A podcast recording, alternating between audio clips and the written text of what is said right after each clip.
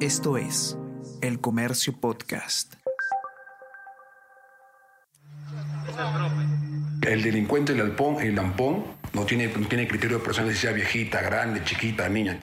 ¿Hace cuánto te dedicas a esto? Más o menos como hace 15 años, 10 años, por ahí un aproximado.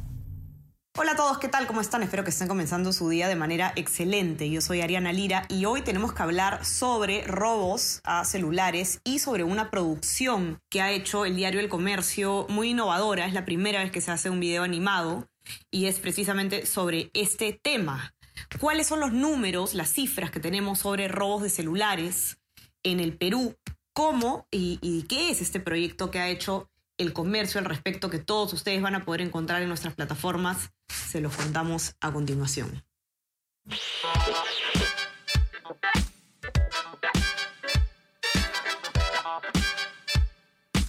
Esto es Tenemos que hablar con Ariana Lira.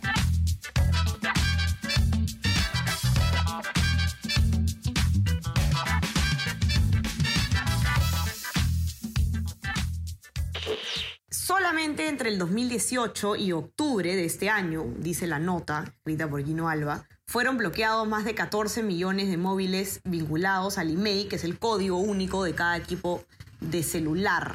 Es decir, la cantidad de eh, robos que existen, que, por lo tanto generan que se tengan que tomar medidas como el bloqueo, es contundente. Y, y esta nota, que ha estado a cargo de, de Gino Alba, que está acá con nosotros, eh, sirve para explicar de qué se trata también este proyecto, este video animado, que eh, es bastante interesante porque está basado en un testimonio real de una persona que se dedica precisamente al robo de estos equipos. El comercio ha accedido al testimonio de esta persona. Gino nos va a contar todos los detalles y es a raíz de, esta eh, conversación que se hace este video. Gino, ¿cómo estás? Explícalo tú mejor que yo, que lo tienes más claro.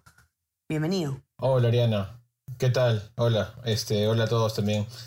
Eh, bueno, las, las cifras son, son duras, ¿no? Y o sea, se calcula que a cada 20 segundos en el, en el país se roba un celular. Y ha habido un montón de campañas, un montón de iniciativas, un montón de, de de decomisos, pero, pero el tema sigue ahí. ¿Por qué? Porque existe además de, del robo, existe un mercado que, que es exitoso para esta, para esta gente, ¿no? Que, que se dedica a este ilícito. Eh, se, han, se ha intentado cerrar las Malvinas y varios centros comerciales que venden celulares robados y pese a ello no se puede, ¿no? Tú mencionabas lo del email, o sea, el email es como, como decir el DNI de un celular. Eh, en teoría, este, cada email es irrepetible y único y al bloquearlo ya eh, desactivas el equipo, pero en estos mercados ilegales hay, hay sus maniobras tecnológicas porque, o sea, no es que no es que no sepan nada, o sea, los patas saben más que nosotros de celulares, te lo aseguro, en, en cuanto no solo a modelos, sino en cuanto a tecnología. Y ahí tienen sus trucos eh, para... Eh, se le conoce como flasheo a esta técnica que es la más común y ellos logran que un equipo que fue bloqueado, ¿sí? Un equipo que fue bloque bloqueado pueda volver a la vida, por decirlo de alguna forma, y así este círculo vicioso sigue, ¿no? Y, además lo interesante, Gino, también en el testimonio que tienes tú de, de esta persona que se dedica a esto, es, es el nivel, eh, digamos ya la, especialización técnica que tienen, por decirlo de alguna manera, en, en, en el oficio finalmente que termina siendo esto eh, no estamos hablando de una persona que simplemente roba un celular eh, porque se le ocurre, digamos, es toda una cadena entre, entre eh, mafias, justo también con, con, los locales donde los venden. Es una persona que en todo momento te recalca la experiencia que tiene, ¿no? De años de experiencia en, esto. Sí, es, es, es, es, impactante porque además en, en el testimonio que recogimos, él, él cuenta en una parte que que, esta gente que vende celulares incluso tiene una especie de lista de equipos que son los más pedidos, ¿no? Y también hay una lista de equipos que no son muy, o no son muy fáciles de, de flashear, o de repente no son muy comerciales y esos no piden tanto. Entonces, eh, este mercado ilegal, como bien dices, de alguna forma se ha especializado en este rubro, ¿no? Que además o sea, tú sabes, eh, los, sobre todo los que somos millennial, no podemos vivir sin celular. O sea, que es un poco crudo decirlo así, pero, pero es la realidad. O sea, muchos de nosotros... Muchos trabajos, por supuesto, no, no todos, pero una parte importante del trabajo formal al menos sí depende bastante, ¿no? El, del, del celular especialmente las, las, compañías, por ejemplo, que tienen a sus trabajadores eh, de manera remota en ese momento. Sí, claro. O sea, incluso tú sabes que ahora por el COVID y las restricciones, muchas coordinaciones, reuniones se hacen por Zoom y por WhatsApp, ¿no? Entonces, es un producto de necesidad ya de, hasta, no sé si decirlo así, pero de hasta de primera necesidad, ¿no? Ajá, así es. Pero cuéntanos un poquito, Gino, cómo así surge la idea de hacer este video animado, el primer video animado eh, que hace el comercio, donde eh, se reproduce pues la, el, testimonio de este, de este ladrón. Eh, bueno, a mí me, me, gusta mucho la animación, también este, el cómic, mucho las novelas gráficas, el manga también, y siempre tuve la, la, la, intención, la idea de hacer algo así en mi trabajo, ¿no? O sea, alguna historia, recrearla de, de en, forma de animación, de película animada, ¿no? O de anime. Y este, bueno, surgió la idea porque eh, por cosas del destino, en una comisión periodística, di con esta persona, eh, conversamos y todo, y un día que yo estaba volviendo eh, de hacer unas compras, lo vi corriendo como un rayo a este, a este pata, ¿no? Lo reconocí por la ropa y bueno, lo dejé ahí, ¿no? Entonces eh, luego me enteré que, que, en esa corrida veloz él, él, había, había robado un celular, ¿no? Y él, él, en algún momento se abrió, o sea, me, me, comenzamos a entrar en confianza. Obviamente yo siempre estuve al margen de, sus actividades, ¿no? Hasta que un día le pregunté si, si podría contar con su testimonio porque estaba preparando algo y accedió con la condición de que no mostráramos su cara y bueno, lo citamos a un lugar, este, bueno, mi casa, eh, me arriesgué bastante con eso también, no entrar a mi casa y bueno, pues estamos con el equipo del comercio y con seguridad, ¿no? Y bueno, grabamos ahí el video y, y la verdad que el relato es, es, bien crudo, ¿no? Es bien contundente, este, y más o menos fue así, entonces yo tenía igual ya la idea de, de, hacerlo como guion, no tanto como una crónica o un reportaje. Y así fuimos construyendo la historia con Carlos y con el resto de chicos del equipo. Eh, se le dio un montón de vueltas porque la idea inicial era una, luego varió, luego cambió. Y bueno, el, el producto final es el que, el que seguramente la gente ya, ya pudo ver, ¿no? Ahora para que nos cuente un poco sobre el proceso de, del equipo de producción audiovisual del comercio para hacer este video animado, está con nosotros también Carlos Mayo, que nos va a contar un poco. Carlos, ¿cómo estás? Bienvenido. ¿Qué tal, Ariana? Mucho gusto estar aquí. Eh, bueno, como ya lo mencionó Gino, una vez que se termina el proceso de grabación con el entrevistado, se procede a realizar un guion en base a lo que ya tenemos. Entonces con Gino nos reunimos y con Aurelio también, el ahora director, para hacer este como una especie de, de guion, de estructura, de cómo se podría hacer, ¿no? Lo único, que está, lo único que nos quedó claro era que se tenía que hacer animado por la misma razón de que no podíamos exponer eh, de manera visual al entrevistado. Entonces, eh, en un inicio el guion estaba quedando como una manera explicativa, es decir, eh, Gino iba explicando más o menos cómo es el proceso de desde que el delincuente roba hasta que transcurre todo el día. La estructura era así.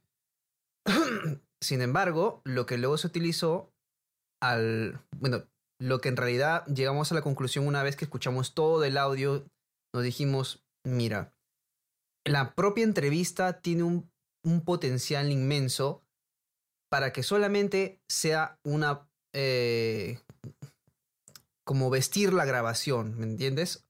Eh, y eso fue lo que al finalmente no, nos dimos cuenta ya cuando habíamos hecho los cortes de, del audio que, que, duró básicamente como 40 minutos.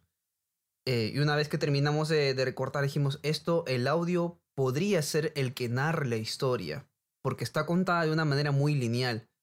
Entonces, obviamos, eliminamos la opción de que Gino sea el que básicamente cuente toda la historia. y en base a eso agarramos y dijimos, no, que el ladrón sea que cuente la historia. Y esta sea básicamente una confesión y una especie de retrato de cómo es un delincuente en Lima. Por eso justamente el título se llama El ladrón de celulares, retrato de un delincuente en Lima. Bueno, eh, una vez que terminamos el guion y todo, lo que siguió es hacer una especie de desglose visual mediante mediante imágenes, que eso, eso se conoce comúnmente como storyboard. Eh, de hecho, hicimos algo muy básico porque no nos alcanzaba el tiempo. Y en, base a eso, lo que hicimos luego fue, ok, tenemos ya básicamente un, un, bosquejo visual de cómo se va a ver el lugar, de cómo van a ser las, las acciones y todo. Entonces, lo que luego, luego siguió fue ir a los lugares en donde estaba el delincuente o donde por lo menos robaba el choro y ahí eh, empezamos a tomar fotografías de las texturas, de los lugares. ¿Por qué? Porque eso luego sirve bastante para utilizarlo como el fondo de la animación. Cuando se hace una animación tienes que pensar en todo. En, los, personajes, en el fondo que se va a utilizar, en las acciones que vaya a hacer, incluso también en los extras, es decir, las personas que van a componer también los elementos, porque si usted mira el reportaje, eh, te das cuenta de que no es solamente el choro el que está ahí, sino hay personas que están a los costados. Entonces, con Gino y con Antonio fuimos a hacer una especie de lo que se conoce como en el mundo audiovisual como un scouting. Fuimos a revisar los lugares en donde, donde podría eh, estar el, ladrón, o bueno, que nos mencionó también más o menos en la entrevista.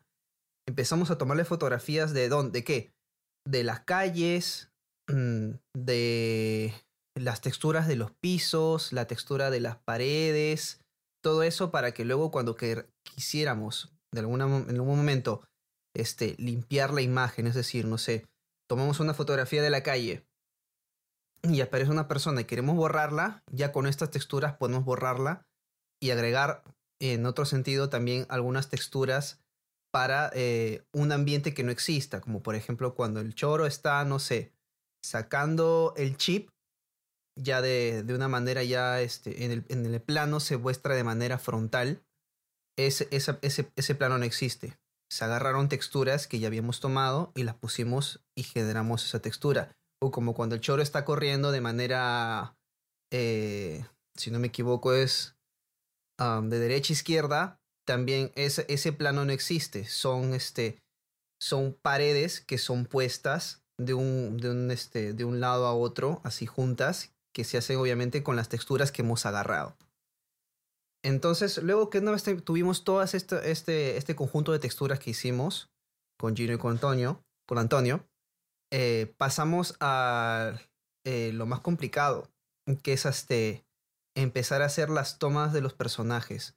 En un momento la idea, la, primera intención era que se haga el personaje cuadro a cuadro pero obviamente estamos en un medio de comunicación que es prensa y la inmediatez es lo más importante.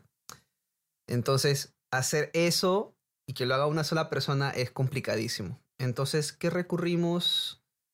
¿Cuál fue la solución más rápida? Es utilizar este personajes por croma. Es decir, agarramos una persona, la vestimos y con una pantalla verde lo que hacemos es que la persona hace la acción y después separamos el fondo verde, eliminamos el fondo verde y la insertamos a el escenario que quisiéramos tener, sea calle o como por ejemplo en algunos casos también es una especie de fondo negro de, entrevista tipo policial. Eh, eso. Y bueno, algo más que también sumó bastante para que se dé esta textura porque la intención en un momento era queremos que tenga una textura tipo cómic fue obviamente, aparte del fondo, que eh, en algunos momentos sí son fotografías que son, fueron manipuladas con Photoshop para que tengan la textura de, una, de un escenario de cómic, o por lo menos una textura tipo anime. Lo otro fue cómo hacemos para que los personajes, es decir, el choro, a quienes le roban, tengan esa textura, porque al final era un video. Las, las grabaciones en croma en pantalla verde, a final de cuentas son video, no son dibujos. Para eso tuvimos que recurrir a una aplicación eh, que utiliza inteligencia artificial que se llama EpSynth. es un poco complicado explicar qué es lo que hace la inteligencia artificial, pero a resumidas cuentas es que tú cuando grabas el video en croma, lo que haces es que agarras fotogramas, es decir, pequeños fragmentos de la imagen, de la imagen del video, las pintas como quisieras que se vean en el final del resultado. Por ejemplo, yo tengo un, este, uno de los fotogramas, lo pinto para que tenga la textura de un, de un personaje de cómic.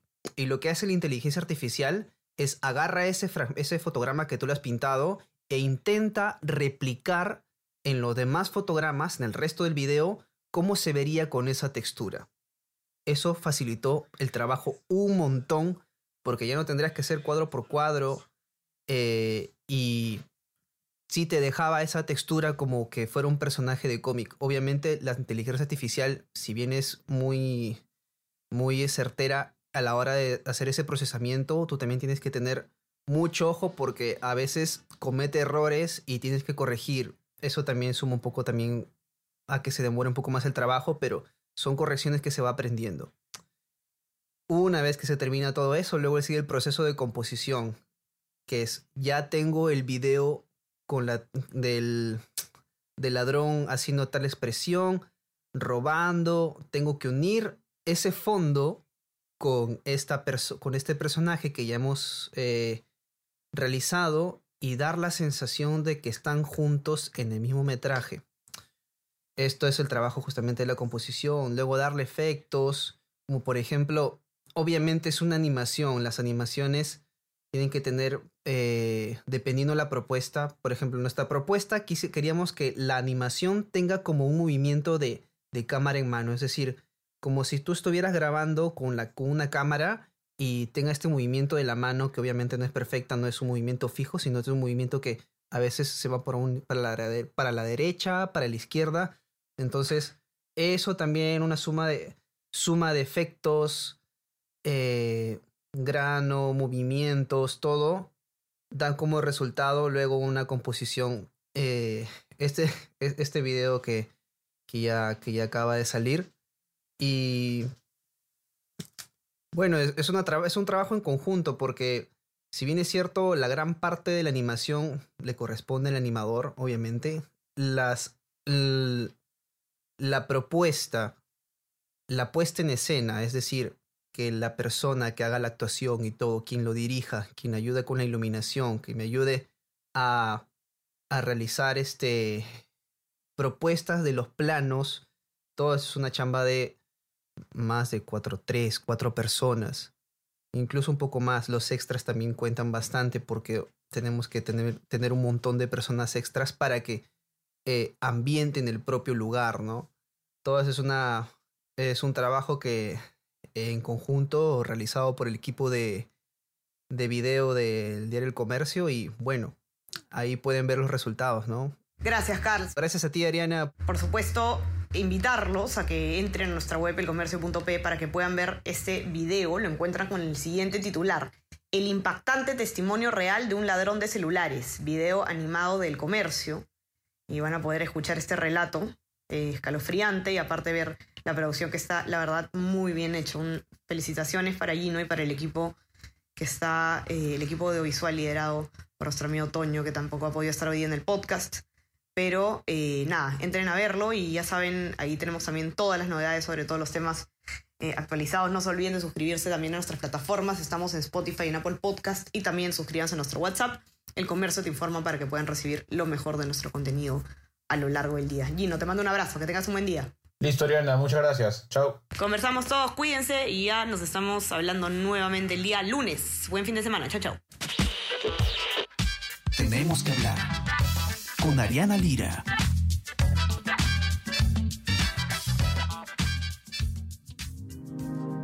El Comercio Podcast.